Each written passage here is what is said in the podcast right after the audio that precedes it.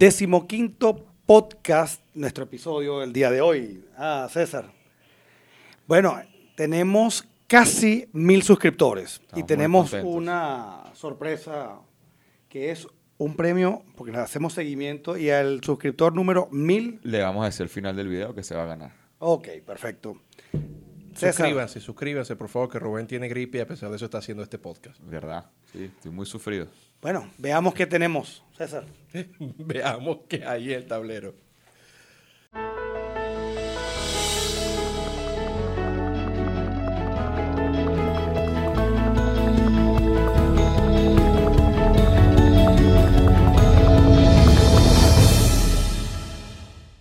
Empezamos entonces nuestro podcast. Aquí Roberto Jun. César Pérez Guevara. Rubén Guía por Cherino por aquí. Bueno, ¿cuál será las jugadas que tenemos hoy aquí en el tablero? Bueno, entre las cosas que estábamos hablando era un- una situación de amplia corrupción que existe actualmente en el país.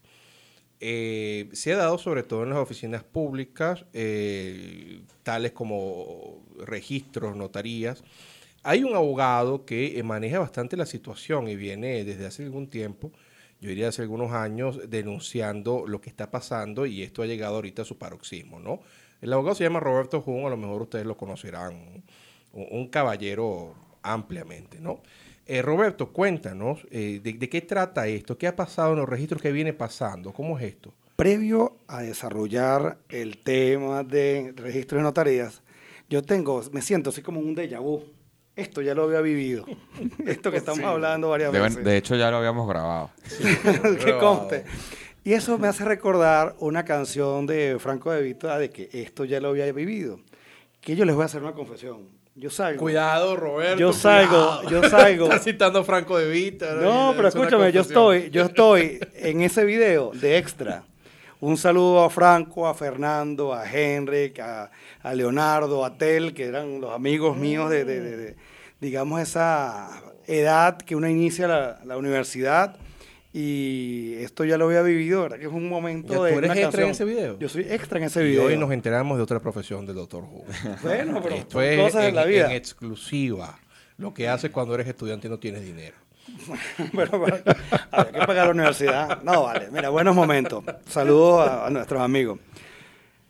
Gran preocupación hay lo que se está viviendo ahorita con los registros y las notarías. Yo creo que podemos explicar un poquito esto. ¿Cuál es la función de los registros y de las notarías? Sencillo. Las relaciones privadas de las personas, alguien ha de dejar constancia de ellas. Y en el devenir, no vamos a estudiar la historia, por lo menos aquí, de lo que es lo- los registros de notarías, la daba en algún momento la iglesia y luego el Estado. Hoy en día hay otras maneras, y eso lo vamos a hablar porque quiero que quedemos claros con eso, de dejar constancia de cuáles son las voluntades de las personas. Entonces, un notario no te puede decir qué hacer, cómo hacerlo, cómo redactarlo, porque hasta muy grave se ve, y estábamos conversando de eso, de que te vienen a corregir hasta la corrección de lo que tú quieras hacer. La forma, Sí, es más, el estilo. contenido. O sea, por Dios. A un amigo que suele ver a veces estos podcasts, no voy a decir su nombre, es un gran profesor universitario, él me dijo que en estos días le devolvieron un poder porque estaba muy largo. O sea, pero fue tal cual es. O sea, no, está muy largo, hágalo, más corto. bueno. Llevo y- 20 años haciendo esto así. Y es que no que se lo hagas así o no lo hagas así. Tú haces lo que mejor conviene como Bueno, profesional del derecho para de hecho, los recoger la- poderes, la- la- los poderes son redactados tan largos porque estos imbéciles, si tú no le pones, tienes por- eh, poder para cruzar la calle, eh, comerte, comerte un chicle, eh, mirar a los funcionarios públicos, ah, bueno, estos panas no te dejan ha- hacer absolutamente nada cuando un poder, las únicas facultades que son eh, de carácter taxativa son las que dice el Código de Procedimiento Civil. Si no, no me acuerdo del artículo 314. Bueno, y a lo mejor puedes decir que si es para administración o es de disposición. Bueno, pero, pero- no entremos en esos detalles. El Pero si problema de, si es, de que. disposición es que puedo disponer y cuando... Claro. y no O sea, decir- hay disposiciones que claramente establece el Código de Procedimiento Civil que tienen que estar establecidas, Para transigir, etcétera. Pero, este, sí, en efecto, incluso te piden que pongas cosas que no hace falta que las pongas expresamente. El problema, yo quiero, quiero organizar estas palabras de la siguiente manera. Estamos en un régimen totalitario Y una de las maneras de controlar a las personas es poner una alcabala de alguien que te diga que, que firmas o que no firmas. Porque estamos hablando de algo tan sencillo como una compra-venta se ha convertido en una carrera de obstáculos. Entonces, el Estado se ha convertido en el controlador de la conciencia y de los actos jurídicos de los ciudadanos, cuando es todo lo contrario. La función registral y notarial está debida es a los ciudadanos y en especial la de registros, de registros mercantiles, ¿no? lo que son sociedades. Porque es que el artículo 52, como que no lo han leído, el artículo 52 te habla de la libertad de asociación y la obligación que tiene el Estado para poder, para poder, digamos, llevar a cabo eso. Pero no vamos a entrar en ese detalle. He estado preparando incluso un, temario no de derechos, sino de, ciudadanía frente a este tipo de cosas, porque esto se ha convertido entonces en, un pocotón de, de, guiseros y unos tipos que se pasan en unas motos y bien vestidos, bien, bien, bien. ¿Cómo, cómo va a ser el, nombre de, los guiseros ahora? El, no, no son doctor, eso es... Bueno, no era el doctor Ragú. Todos ellos son doctores, Bueno, Ragú, porque Ragú es la traducción de guiso en francés, entonces como César habla francés, entonces estamos el doctor Ragú. bueno, son los que ¿cuál es la situación ese? La situación en los más grave, notarías, la más grave, la más grave es la, la del pago, la del pago. Por un lado, vemos que la moneda venezolana no sirve prácticamente para nada y quería destacar que cuando la gente paga por ese servicio específico de registro de notariado, originariamente, a pesar de que el monto total es uno solo, que es el que tú pagas, había una sección que era para impuestos y una sección que era para tasas. ¿Qué diferencia hay entre una y otra cosa? El impuesto va a un pote común general para servicios públicos en general, que el presupuesto lo desarrollará. Y la tasa se utiliza para el pago de ese específico servicio público, en este caso, registro de notaría. ¿Qué pasó en la época democrática? Estamos hablando antes del 2 de febrero de 1999, que tú tenías tu planilla, César va a vender un, inmueble o un carro, va a firmar un poder, lo que sea. Le preparaban la planilla, pagaba una suma que iba para el fondo y otra para eh, registro de notarías, que esa parte se repartía entre el alquiler, los servicios públicos, lo que le pasaba, lo que le, lo que le correspondía al notario, al jefe de los servicios, al trasladista y por supuesto todo el mundo se sentía animado a trabajar. ¿Por qué? Porque mientras más trabajaba, tú podías legítimamente cobrar lo que estaba allí. Si tú eras escribiente y habilitabas 20 documentos, tú sabías que tanto por ciento de ese documento legal, lo que estaba allí, te correspondía a ti. Y por supuesto eran uno de los mejores pagados y más preparados funcionarios públicos. Leían, sabían derecho. Hace años que yo no veo un notario, un registrador que sepa derecho. Ya, pero tú me estás diciendo entonces que en esa época la gente ganaba dinero acorde a su experiencia profesional y, por lo, bien que trabajaban. Totalmente. Qué país tan raro. Así era un país. Sería una cosa espantosa. ¿Qué pasó en 1999, más menos noviembre de 1999?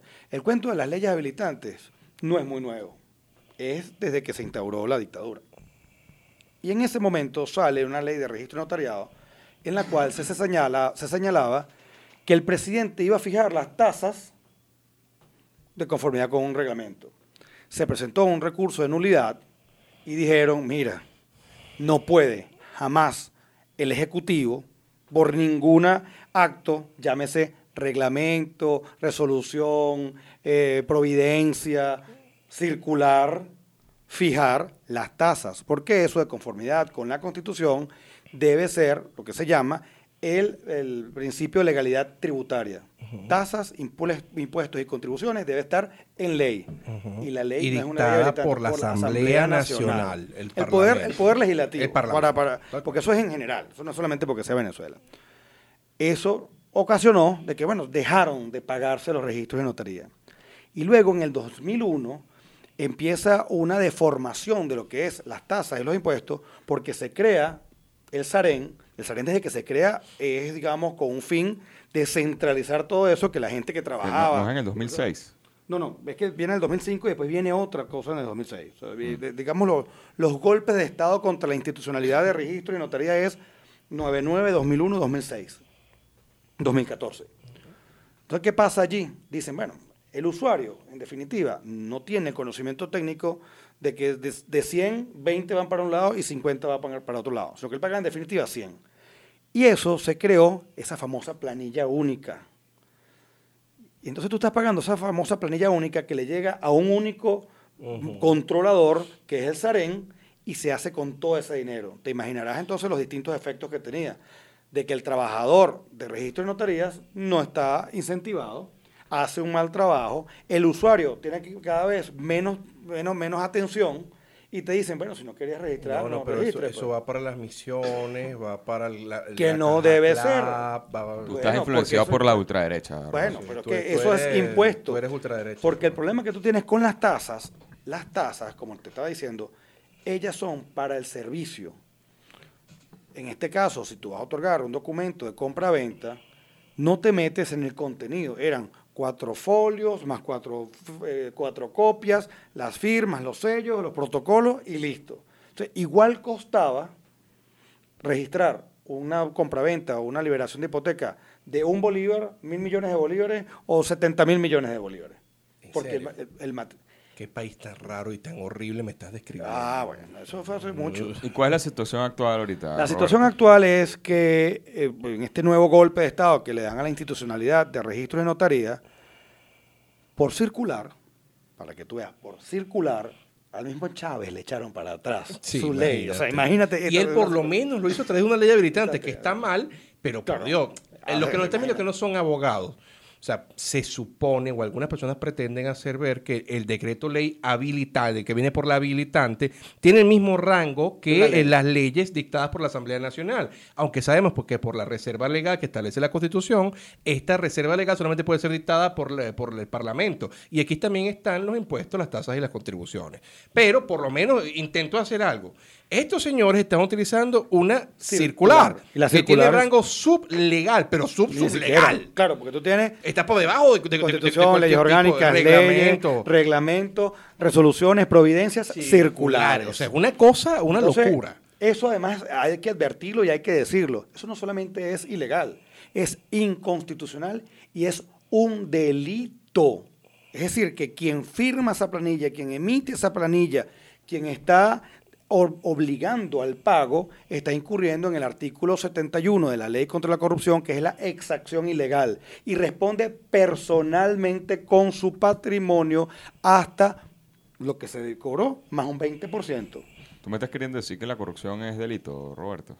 En este país, aunque no lo creas, es, porque esto es un país, esto es lo que llaman una cleptocracia. Qué loco Es eso. decir, que, bueno, para que tú veas. La que gente no que cree te- que- yo estoy viendo aquí unas cosas rarísimas. entonces- Entonces, vamos más allá. Entonces, casos reales porque me escribieron. En un registro, para poder registrar un inmueble a través de poder, o sea, cualquier actuación que sea a través de poder, el poder debe tener el mismo registro, o sea, de- el mismo requisito de estar tiene que registrado. estar exactamente. están cobrando 200 dólares a una persona por registrar el poder. Estamos hablando que todavía no es ni siquiera el pago de la planilla, ni siquiera la planilla del monto que ellos mismos dicen. Y es que todavía no es registrado. Lo que es que tú no logras entender que como estamos viviendo en un estado garantista, ellos a fin de garantizar más prestaciones para los trabajadores que pobrecitos se quedaron sin, sin, su, sin, sin este premio que les daba, entonces ahora también no solamente cobran el, el precio de la tasa, ahora también cobran el precio de la extorsión.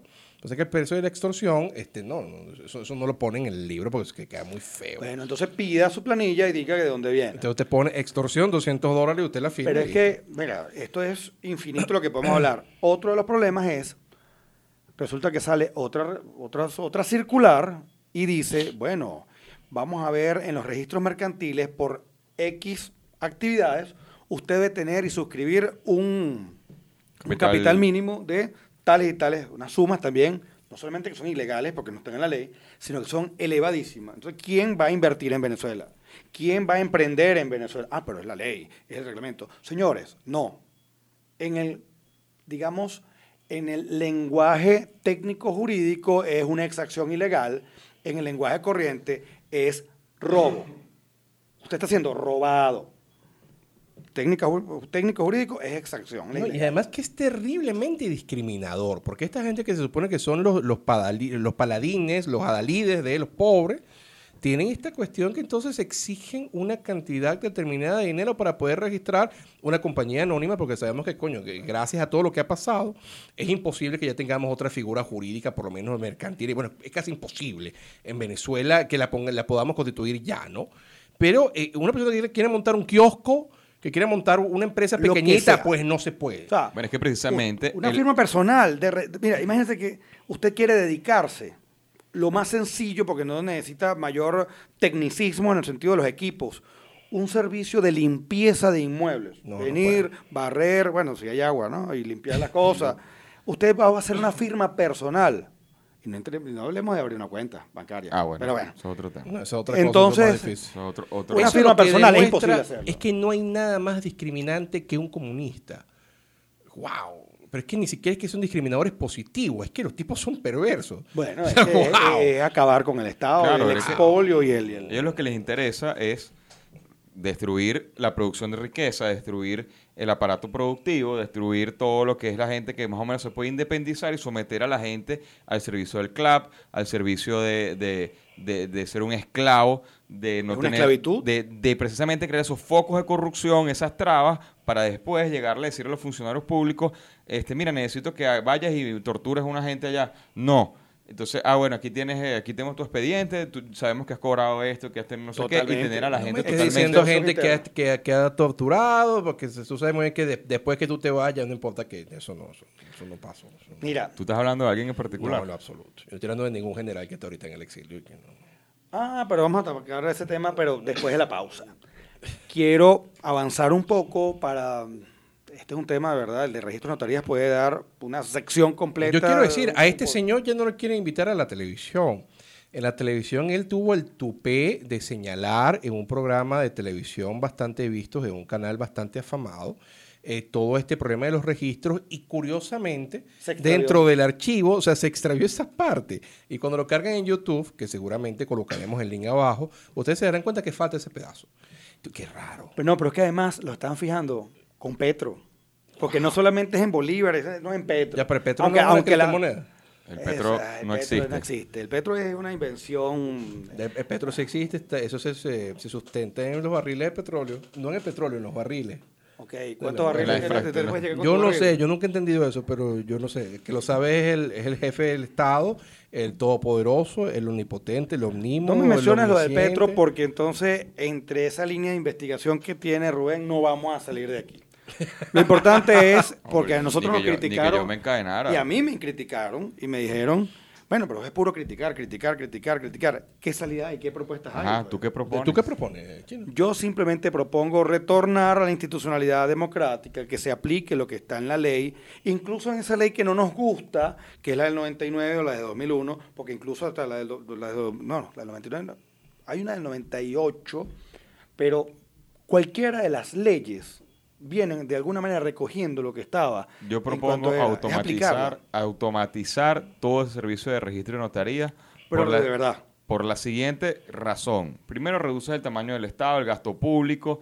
Puedes dedicar esfuerzos a otras muchísimas cosas más productivas para el Estado. Eliminas los, los focos corrompentes. Además que, bueno, te quitas encima un montón de gente que no... Yo creo que el mote de analfabetas funcionales le queda muy, muy largo. Entonces, eh, ¿cuál es la invitación? Bueno, vamos a ver tecnologías como la firmar... eh, documentos, electrónica. Firmas electrónicas, hay proveedores que son gratuitos. Entonces, ¿qué tiene que ver? O llevarlo al modo como se lleva en países como los Estados Unidos, que cualquier persona que no, sea abogado... Ya estás hablando del imperio. ya no. Este, bueno, claro, pero es que aquí... Bueno, pero este- ¿por qué no hablamos este entonces de España? podcast- Este Para podcast... que sea España, para que no, sea porque España... Ellos también son imperialistas. Este, eh, claro, claro, ellos fueron los que nos es que los conquistaron y pobrecito Guaycaipuro. Los, los españoles tienen un, un sistema notarial muy parecido al nuestro y no... Pero en el no sentido me de que gusta. no pero es un sabes que de hecho servicio- en España el que registra es el notario. Es una cosa muy rara. O sea, Y- allá el notario es el que protocoliza. Una cosa muy... Bueno, Pero de hecho caso- que siempre es mejor que hay- aquí. Hay tecnologías que permiten primero reducir el tamaño del Estado, que se haga de forma más rápida, porque al final, cuando una persona firma un arrendamiento, un contrato de compraventa de un vehículo, de un inmueble, no sé qué, eso es comercio, eso es mercado, bueno, no necesariamente comercio, pero es, es- es mercado. Es el mercado moviéndose. Entonces, el mercado se mueve, el mercado produce, el mercado tiene agilidad, el mercado tiene seguridad jurídica. Oye, podemos tener generar riqueza, generar, generar más eh, eh, dinero y el Estado podría seguir robándonos a través de los impuestos. Pero eso es otra cosa.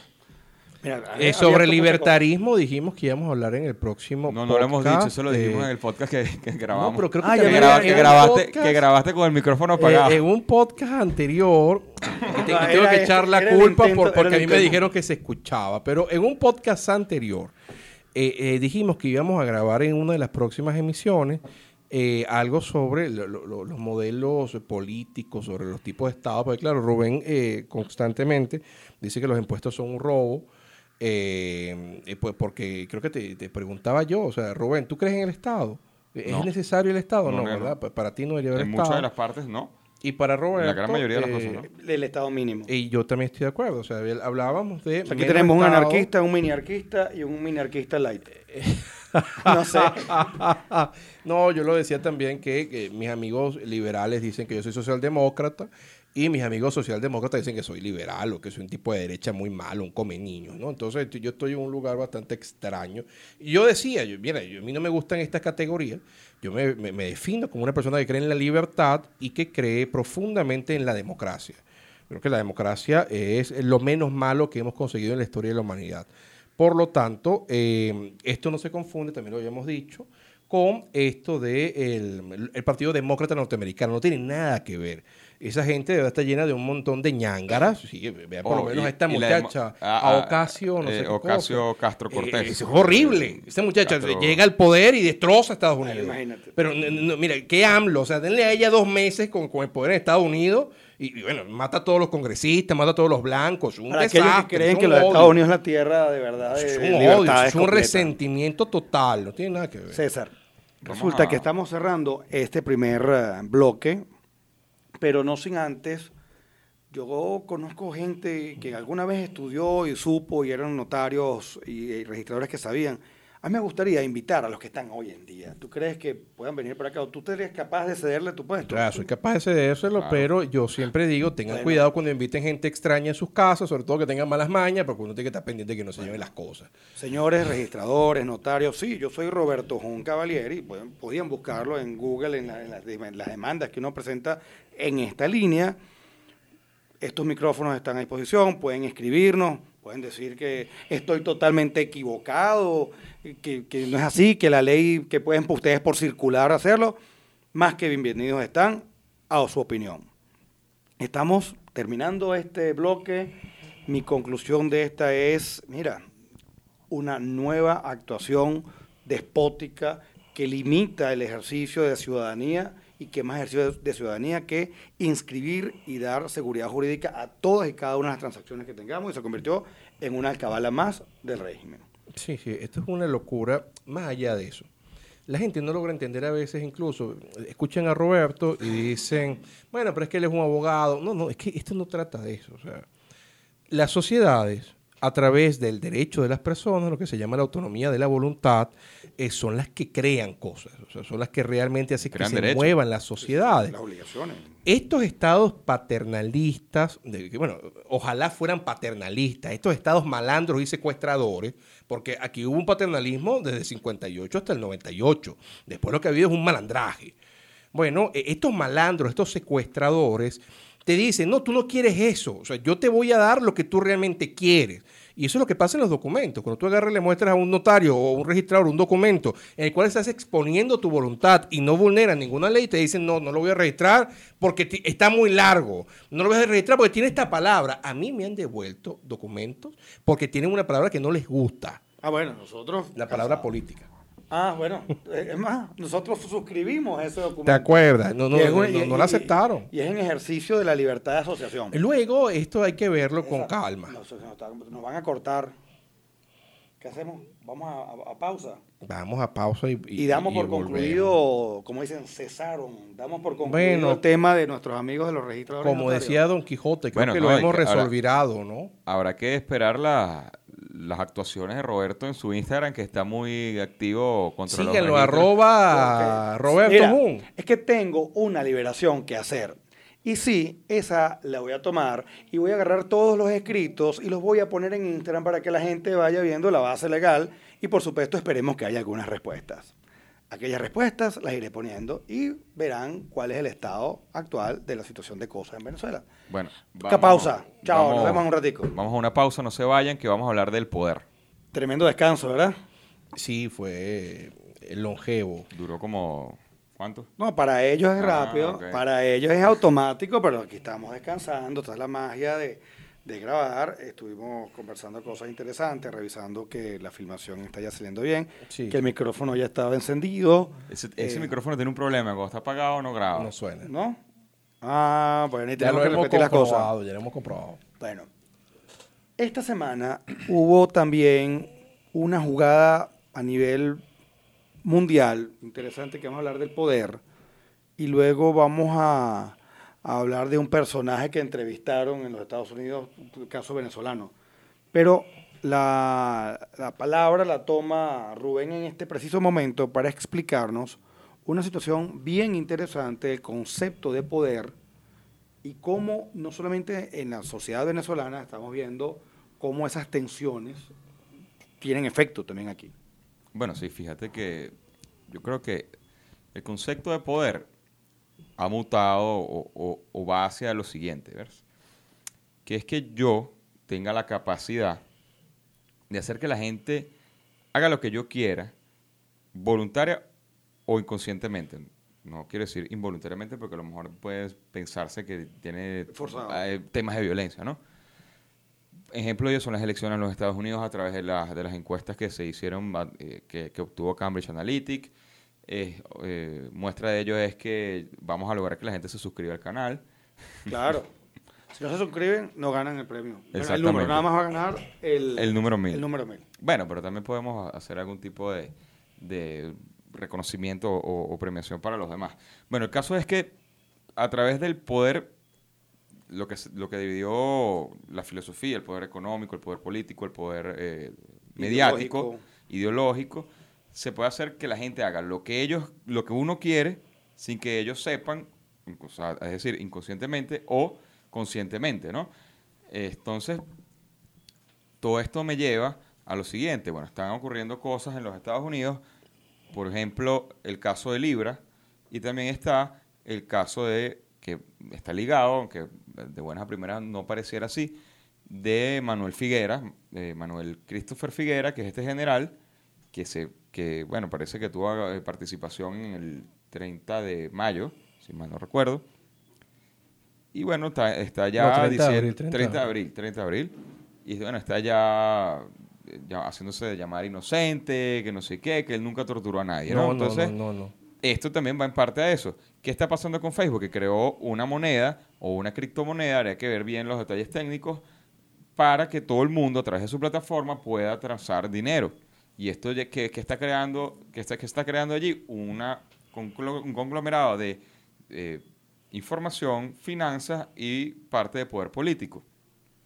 Ahora, ¿qué está pasando en Venezuela a nivel del poder político? Bueno, Juan Guaidó ha entrado en una campaña electoral que yo quisiera saber cuándo son las elecciones, porque pareciera que agarró la ruta Capriles, que es recorrer el país y Viajando eh, con- sí, entonces y, y- Se bañó en la playa. Se bañó en la playa, sí, estuvo en, en- en- el estado Margarita según Maduro. Sí. Ah.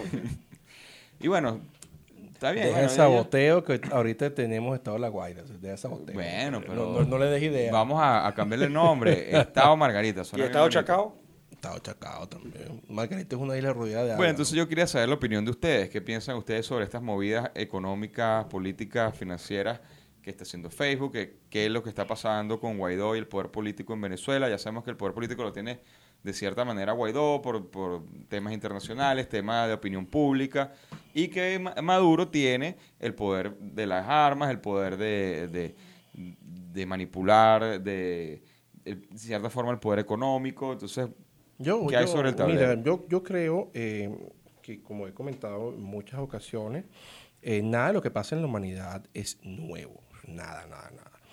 Eh, lo comentaba eh, eh, Descartes en el discurso del método en el siglo XVI, en el, proemio, cuando él habla de que él no piensa decir nada nuevo, porque todo lo que él pudiera decir ya la humanidad lo ha dicho. Si, eso lo dijo un genio en el siglo XVI, pues es poco o nada lo que podamos inventar nosotros actualmente por mucho Internet que haya. Luego, eh, Bertrand Russell, eh, a inicios del siglo XX, un gran libro que se llama El Poder, ya él hablaba de que esa definición decimonónica o esa tripartición decimonónica del poder ejecutivo, legislativo y judicial eh, era realmente insuficiente. Él más bien decía que el poder estaba dividido en el poder civil, poder económico, poder militar y el poder de la opinión pública. Él metía dentro del poder civil el ejecutivo, legislativo y el judicial, pero él decía, ya va, hay gente que puede incidir realmente en sociedades enteras a través de la economía, porque tienen mucho caudal económico, tienen mucho capital. Hay gente que puede incidir en realmente lo que está pasando gracias a la opinión pública, porque tienen los grandes medios de comunicación en esa época, actualmente las redes sociales. Y el poder militar es innegable. Si tienes el poder de las armas, pues mira, eh, lamentablemente en la historia ha sido un poquito, como decía Jean-François Revere en su libro ¿Por qué terminan las democracias? Lo que la democracia ha hecho. De resto siempre ha sido el hombre que tiene la cachiporra en la mano, el que le impone al otro que está desarmado lo que pretende hacer. Luego, eh, creo que estamos viviendo eso y sobre todo eh, se está delineando en la actualidad lo que la opinión pública puede mostrar. Y esto a través de las redes sociales. Insisto, claro que la libertad es lo que todos queremos, pero como han dicho un montón de personas a lo largo de la humanidad, pensadores ilustrados e incluso el bodeguero de la esquina, esto es muy sencillo, claro, queremos libertad de todo lo que tú quieras, pero los estados existen por una clase de necesidad. La necesidad precisamente de defender la libertad que ellos pretenden garantizar. Ese es el fin de la creación del Estado, o sea, defendernos, garantizarnos la libertad, la propiedad y la vida. Para ello sirve un Estado. Cuando el Estado pierde su fin y se vuelve un Estado, un estado empresario o lo que sea, el Estado comienza a ser totalmente infructuoso y pasa lo que pasa, sobre todo con estos modelos zurdos. Pero eh, realmente cuando el Estado intenta meterse, como en este caso del, Libra que, está señalando de Facebook, mira, pues hay que verlo realmente, porque esta, eh, lo, que sea que está creando Zuckerberg en Facebook, que pretende manejar grandes cantidades de dinero, si esto llega realmente a una masificación, uno no sabe de qué modo los enemigos de la libertad, que son bien grandes, como los rusos y como los chinos, pueden meterse allí para dinamitar el sistema norteamericano. Y es una cuestión que no podemos decir que no. Estados Unidos realmente es el gran defensor de la libertad. César, voy a aprovechar que desarrollaste toda esa parte sobre, sobre la idea general del Estado. Aquí pues, eso también podemos hablar muchísimo.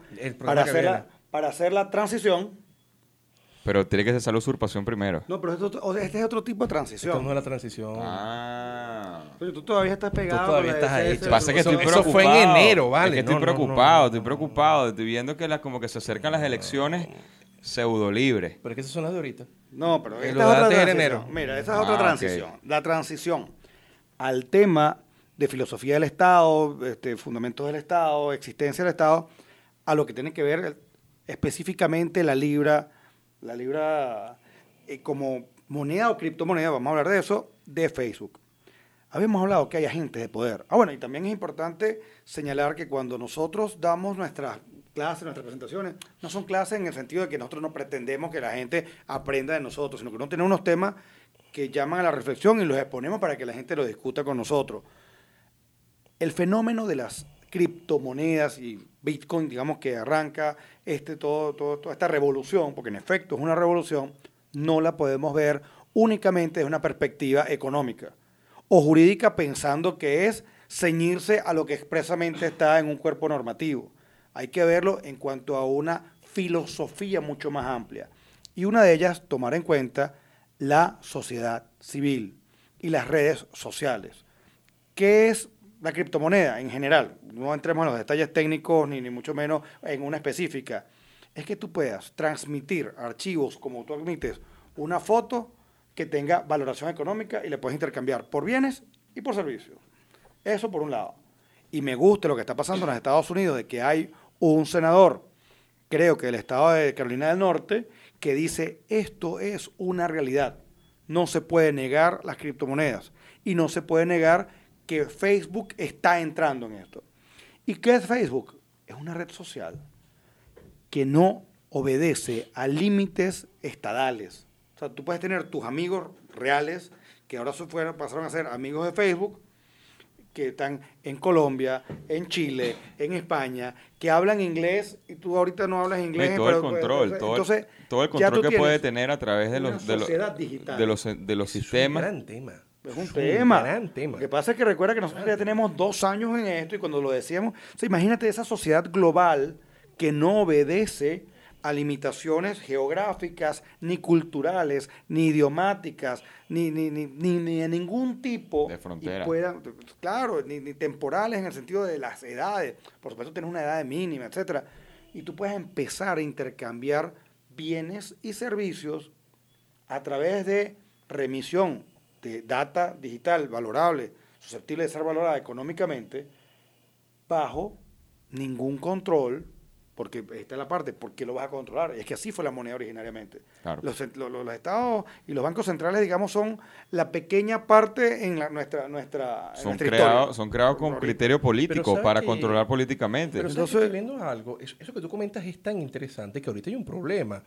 Hay que recordar, y creo que muchos de ustedes que lo están viendo lo saben, hay ciertas publicaciones en Facebook que tienen determinado tinte, por lo general las de tinte conservador, que no llegan a ser racistas, xenófobas ni supremacistas en ningún tipo y son borradas de Facebook. Claro, entonces Facebook se convierte también en un sensor Sí. según Entonces, ¿cuál es el límite? El límite entonces es Zuckerberg. Mm, Ese es el problema. Wow. Mientras que Facebook, es ahí donde viene también la parte técnica, mientras que Facebook pretende lanzar esta moneda, criptomoneda, archivo de valoración económica, técnicamente podemos decir, poner nuestras líneas, está bajo la cabeza de una sola persona Claro. o grupo de personas. Porque Que es Bueno, lo que a mí sus no me- amigos, que es lo que a mí piensan no me- como él, No, para sus amigos afuera. También, sus amigos O también sea, están di- dime, grandes. dime, de hecho, eh, vamos a poner un ejemplo eh, exagerado. Una publicación con Hitler diciendo que matar a todos los judíos. Está bien, bórrenla, estoy de acuerdo. Pero como entonces que una publicación con la cara del Che Guevara diciendo que hay que armar a los muchachos de la universidad con unos fusiles, eso no lo borran, aunque la, aun- aunque la denuncie. eh, ¿quién, eh, quién custodia al custodio? Son temas de filosofía Trump ha intentado, Trump lo dijo, El problema de Trump que tienes, cuando digo el problema de Trump, es que vamos a, vamos a analizarlo, apenas salió la noticia, digamos que tuvo un revuelo interna- interno, digamos, en el foro de la gente que, que- que lee sobre la criptomoneda y dice, mira, y el Bitcoin es así que subió porque lo estás reconociendo. Claro. O sea, ya tú al darle la importancia, Claro. y llega, ya que quiero terminar la idea, y llega Trump y dice, mira, es que el Bitcoin, Bitcoin yo no soy, no es dinero porque está apoyado en el aire.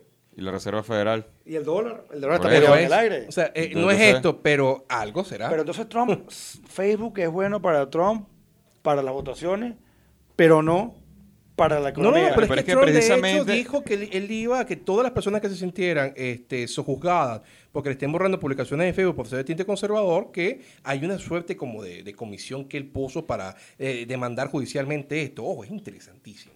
Interesante. Entonces, que han cerrado páginas, han cerrado páginas web, eh, páginas no, páginas de Facebook que tienen eh, tinte liberal inclusive. sí, claro. Entonces, claro. liberal en el sentido... Libertario, no, li- no liberal como piensan los Eh, norteamericanos. Exacto, o, o del lado de, bueno, conservador, que es el, pues, el Partido Republicano.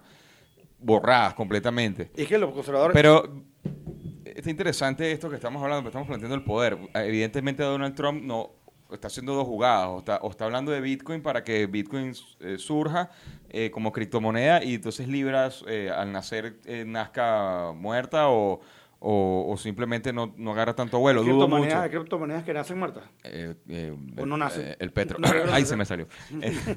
Yo no sé, yo de verdad les digo a ustedes, yo desconfío profundamente del poder. Y Bueno, yo creo que. Es que esa es la para cuestión. desconfiar de una vez. o sea, y Zuckerberg tiene una partir. cantidad de poder que de verdad que hay gente que le aplaude todas las cosas a él y yo creo que hay que tener mucho cuidado. Yo, sobre yo todo no, yo no- porque yo no se lo aplaudo por, el siguiente, por la siguiente manera. ¿Qué, qué- cuál es la genialidad de Bitcoin? Evidentemente, aparte de haber creado una tecnología muy robusta para hacer transacciones, bueno, simplemente que Bitcoin lo creó una persona que se llama Satoshi Nakamoto y es 2000, en el año 2019 y es 2000 del año 2009 y, y es año 2019 y todavía no sabemos quién es. Es decir, no puede venir alguien y decir, mira, yo soy Satoshi Nakamoto y ahora yo voy a crear esto, esto y aquello. y mañana vale esto. Y mañana vale esto por decreto y dicto. Exacto, eso es lo hermoso. Entonces, eso es lo hermoso, Claro. esa es la genialidad política detrás de Bitcoin. ¿Cuál es, la, ¿Cuál es el problema de Libra? Bueno, que Mark Zuckerberg puede decir, mira, ahora va a funcionar así, ahora va a funcionar así, ahora voy a crear más. Y es lo mismo que un banco central. Ahora va a valer tanto. Ahora va a valer dos barriles de petróleo. O sea, Saca, sí, saca una circular. Ah, Facebook circular. Sí, de verdad que lo de Zuckerberg es... Entonces, wow. es ahí Entonces, bueno, también confluye el poder, el poder eh, eh, comunicacional, el poder eh, de, la, de la opinión, pol- eh, la opinión pública. Mira, y no solamente eso, volvemos también a los poderes tradicionales, pero es que ya tú tienes otros poderes que no sabes, el poder de los likes, porque entonces a lo mejor tú te- yo te puedo, tú, tú tienes tu venta de productos X, y entonces yo te digo, ay, te bajo la gente a que la, a la cual le puedes, le puedes llegar. Entonces, los conceptos de monopolio, puedes crear monopolios, oligopolios. Claro, lo bonito- lo ese bonito- me da un miedo espantoso porque por lo menos a Steve Jobs, lo- unos cuantas veces lo votaron de Apple. O sea, eh, date cuenta que Una no vez, tenía el control, que, que, que en efecto Claro. era... Pero Bueno, este pero- señor es om- om- omnipresente. Bueno, pero el, en temas de tecnología y, y de, y de emprendimiento, o sea, una mala jugada le puede quitar el negocio entero a Mark Zuckerberg. En cambio, el poder siempre va a ser el poder político. Y el poder... Pero es que el poder ya que se, pero siempre va a demostrado estar, que el el poder- poder- siempre, va, siempre va a hacer falta algún líder, siempre va a hacer falta alguien que esté allí, y entonces el que, el que tenga la viveza de agarrarlo lo va a hacer. Pero sabes que a mí entonces, no me en cambio, eh, en una empresa pre- necesita dinero para sobrevivir, no, no necesita, a lo mejor el, el poder político se puede mantener por unos cuantos asesinatos. Ahí tenemos el caso de, de- de- de este gordo comunista de Maduro. Mata a una gente, le echa unos tiros en la cara a una gente, pone preso un, un par de tweets. El poder Entonces es lo que hace, es lo que hace precisamente los estados. El estábamos conversando el otro día con unos amigos. No, bueno, es que eso es eh, poner preso a tal o cuales personas es ejemplarizante, pero es que eso te lo dicen en, en el derecho penal cuando estás iniciando. Eh, Las penas son ejemplarizantes precisamente para que más nunca nadie lo haga. Pero Entonces, eh, es que claro. Es que yo creo que eh, eh, lamentablemente es que, claro, si, si uno tiene como paradigma el caso de Venezuela, porque eso es la barbarie. ah, no, por O supuesto. sea, eh, eso no es política. Bueno, Es pero que esto no, es política. Pero bueno, una recomendación. Vean, la, vean una serie en Netflix que se, que se llama... Bolívar When no vaya a decir eso. No. Ah, moca. porque- Pero No, Bolívar, ya Bolívar se lo- ¡Paro de aquí!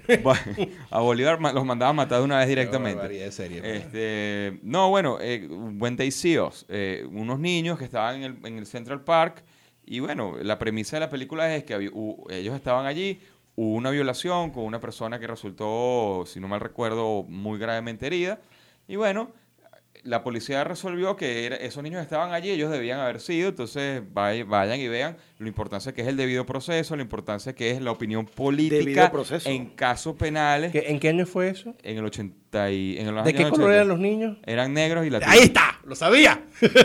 Por ahí yo los tiro. Bueno, eh, claro. Pero si hay una, o sea, estaban si- hay una opinión política, Eran no. negros, claro. eran negros y latinos, claro. Y tenían drogas además. y lo hicieron adrede porque Mira, eran negros y latinos. ¿Cómo abren temas? Vale, mira, este, este poco de jugada. Mira, una de las jugadas. Mira, pero la torre no se puede No así. sé, lo que pasa es que la jugada. Bueno, Está, dicto- total- eh, está autoritario tiránico. Dicto- eso no va no, así. y- Dicto que se mueve así. Y además este peón te lo come.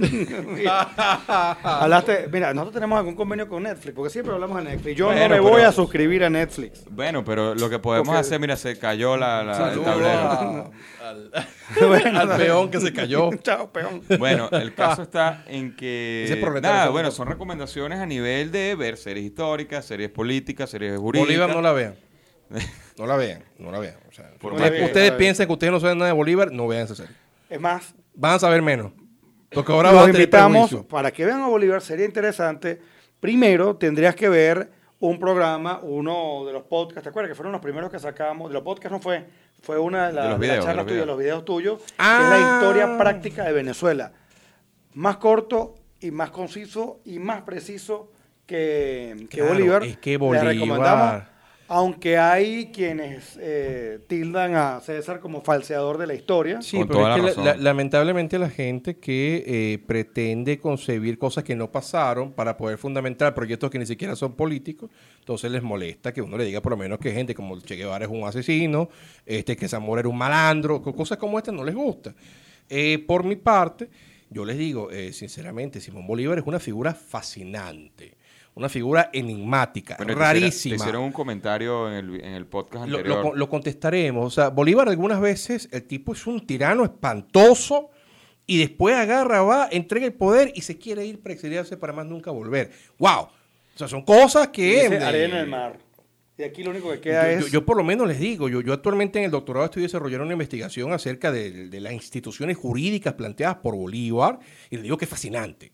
Luego, eh, uno cuando ve estas tonterías, más allá del Bolívar Sambo del, del difunto, eh, ver esta bobería de, de lo Ay, que dije tenemos en el programa que me molestaron. viste, La sección de historia no la teníamos prevista El hoy. varonazo este que le habíamos Epa, hablado, vale. este, ¿Cómo que se llama? eh, este Luis Jerónimo Abreu, pero como Bolívar, No podía- no podía- que no cada podía una de las personas que conoció a Bolívar ¿Alguno decía que ese era flaquito. Mira, te vamos a tomar una foto con ese señor, con ese varonazo, como dices tú. Decían que era flaquito y que era endeble. Ponen a este tipo todo papeado y más alto que Paya. O sea, yo, yo no puedo.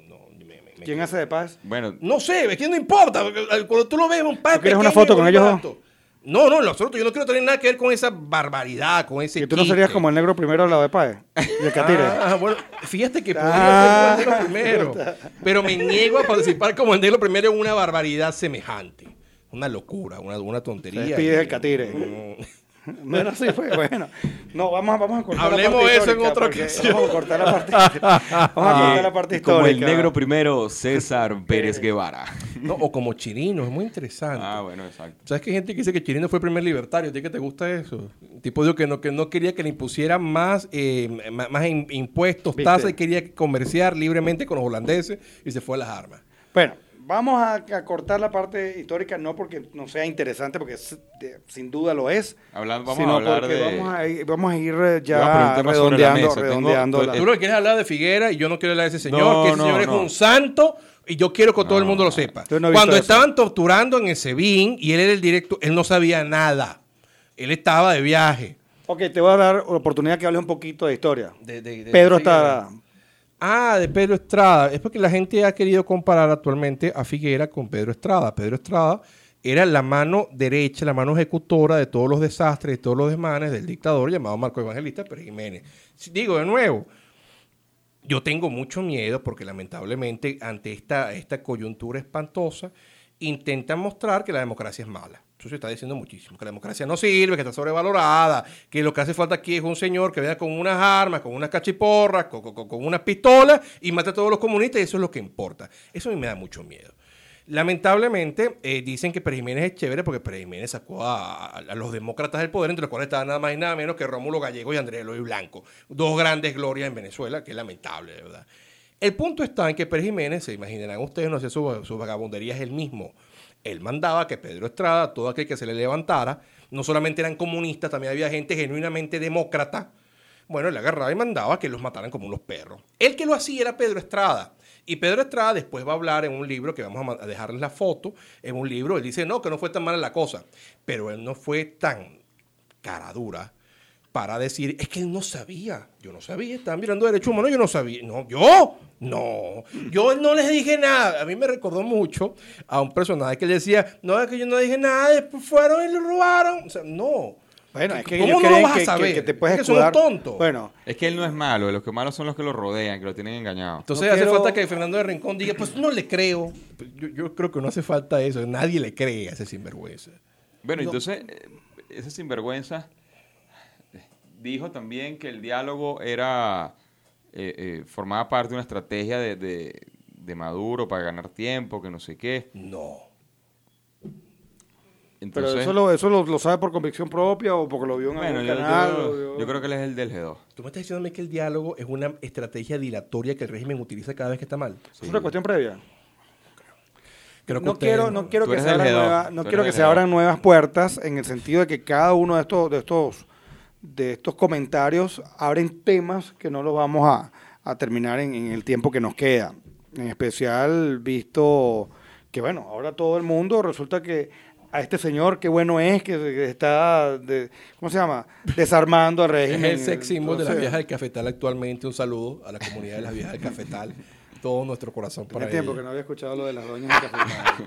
Yo tengo buenos recuerdos en el cafetal. No, es Tú que también, en estos ¿no? días eh, revisé en una página de Facebook y salía como que Cafetal activo, algo así. Y yo, esta es una vía de Cafetal en Facebook. Mira, mira, Claro. mira, esto va a Esta sonar- es una propaganda. ¿Te acuerdas la Sociedad civil, vale, respeta.